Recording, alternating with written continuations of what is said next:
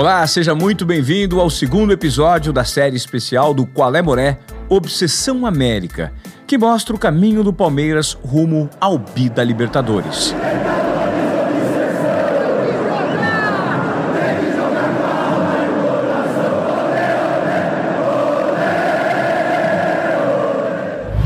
Todos os campeonatos que a gente joga são importantes, é, mas a Libertadores é um campeonato é, diferente, né? Então é um campeonato que a gente, é, claro que a gente conversa, né? E, e, eu tive a oportunidade de chegar aqui junto com alguns na, na semifinal, né? A gente bateu perto ali para poder disputar uma final, então é, a gente sabe que a gente tem time, né? A gente tem tem força para poder é, brigar para poder chegar. Esse é um trecho da entrevista que foi dada pelo volante Bruno Henrique em 3 de março, na véspera do primeiro compromisso do time na Libertadores. No dia seguinte, o Palmeiras faria sua estreia na fase de grupos contra o Tigre, da Argentina, fora de casa. O mesmo Bruno Henrique, presente naquela eliminação para o Boca Juniors da semifinal de 2018, já não está mais no clube. E não é só ele que não faz mais parte do time do Verdão. Daquela delegação que viajou à Argentina para encarar o Tigre, saíram também, no meio da competição, o lateral esquerdo, Diogo Barbosa, o volante Ramires e o atacante Dudu, assim como toda a comissão técnica de Vanderlei Luxemburgo.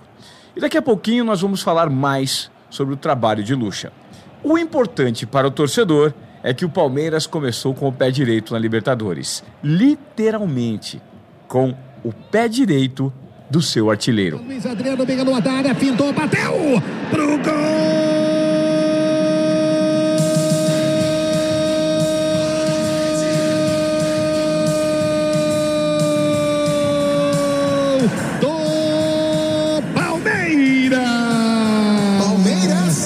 Quem faz da Argentina? Sabe quem faz? Luiz Adriano, golaço do verde. Rápido, Palmeiras, rápido, rápido no ataque. Bola fica para Luiz Adriano, pega no ataque, grande área. Faz a pinta, ajeita para a perna direita e dali.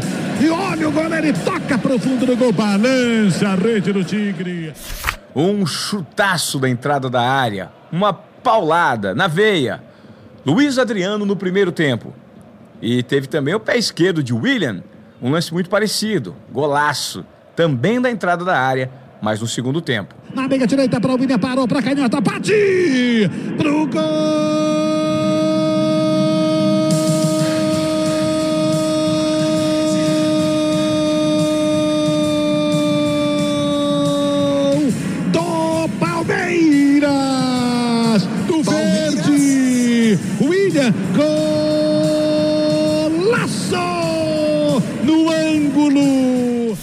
2 a 0 Palmeiras contra a equipe argentina.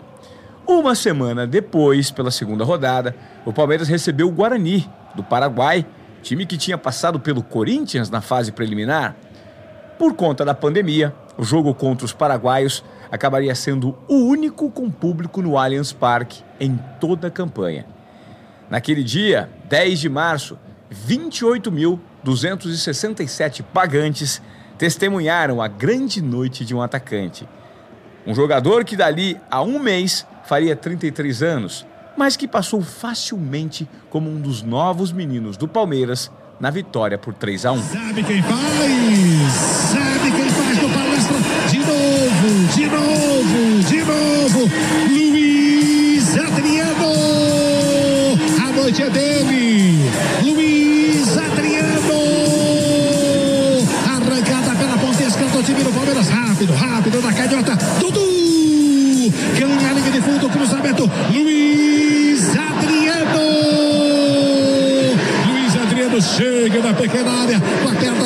Desvia para o fundo do gol entre dois zagueiros do Guarani. Balança a rede do Guarani. Luiz Adriano.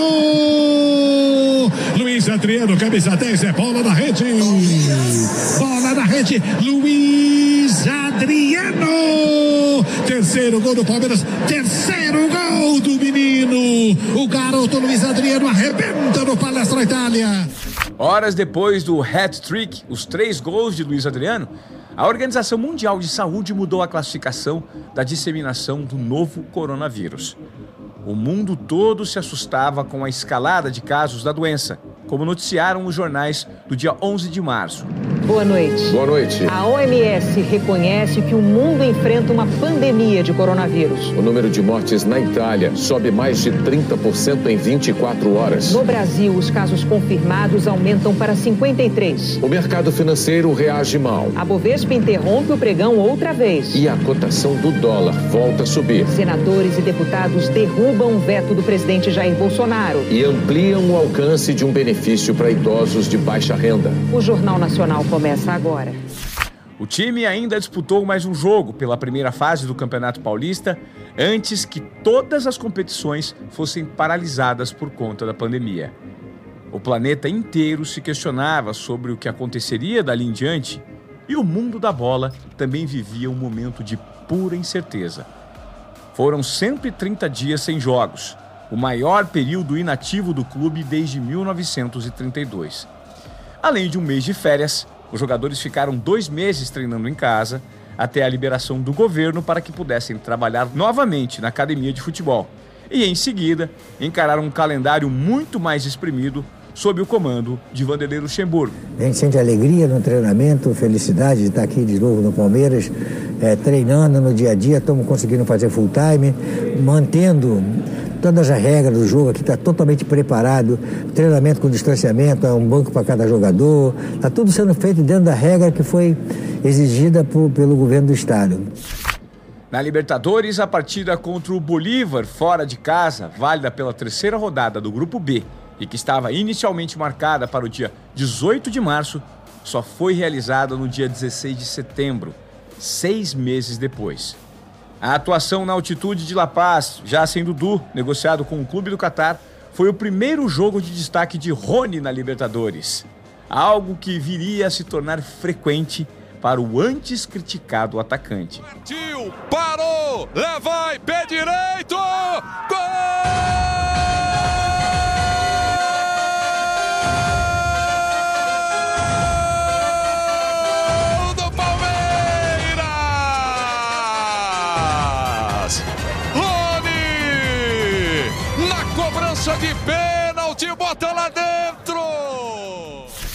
Rony sofreu o pênalti convertido por William e deu a bola para o segundo gol da vitória por 2 a 1 um golaço. Gabriel Menino, que gol! Que gol do Gabriel! Uma bomba da intermediária, a bola vai forte, do ângulo, indefensável, raspa as suas traves e balança a rede do Bolívar. Gabriel. Menino, que lindo gol!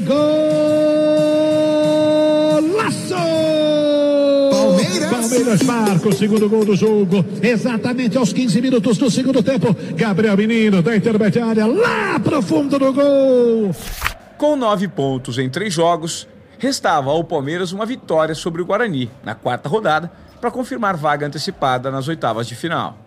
Só que, em vez da vitória e da classificação, a equipe voltou ao Brasil valorizando a conquista de um ponto difícil, muito em função de outra partidaça do zagueiro paraguaio Gustavo Gomes em sua terra natal. Gustavo Gomes, o duelo contra Guarani foi o mais difícil do Palmeiras nesta edição da Libertadores?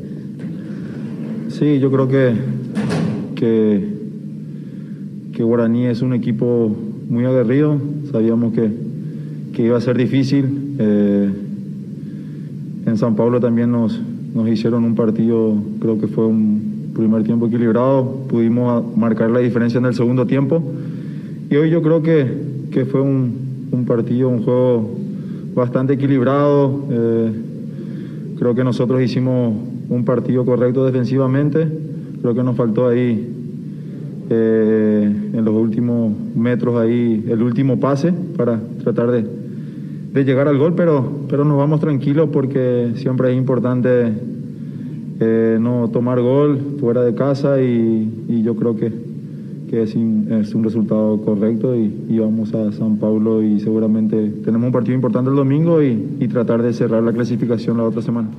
Como previu o paraguaio, o Palmeiras confirmou a classificação na outra semana com uma goleada por 5 a 0 sobre o Bolívar no Allianz Parque.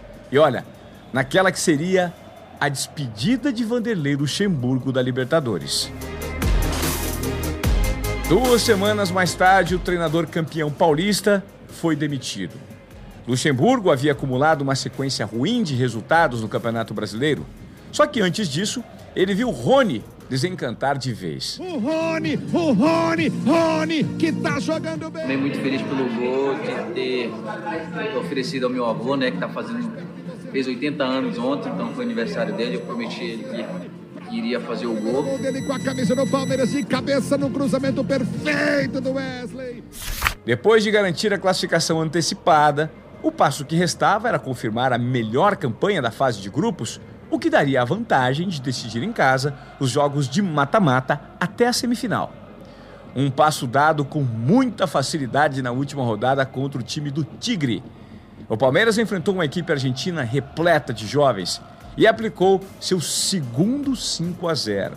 Dessa vez com o auxiliar permanente Andrei Lopes, o Cebola, na área técnica do Allianz Parque. Em 21 de outubro, o Palmeiras ainda não sabia quem seria o comandante definitivo da sequência do torneio. O que começava a ficar claro é que Cebola seria fundamental na transição. Posso ajudar sim, a minha função é essa. E vou ajudar sim, profissional que vier, vou ajudar sim. E, e lembrando até, as últimas três Libertadores a gente acabou como primeiro no geral. 18, 19 e 20, se eu não estou enganado. Então, precisa de tempo sim profissional. E eu vou ajudar sim, a direção sabe. É, quando vier, se vier, vai ser bem recebido, sim, da melhor forma possível. O anúncio do treinador sairia em alguns dias. Um técnico jovem, estrangeiro, responsável por dar continuidade à busca pelo Bida Libertadores. A obsessão de reconquistar o continente.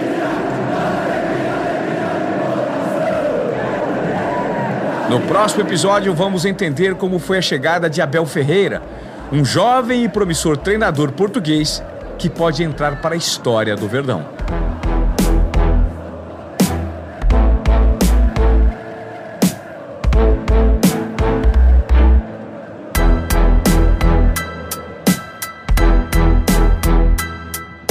Esta série especial do Colé Moré é um projeto da Clave, com produção executiva de Pedro Montorim.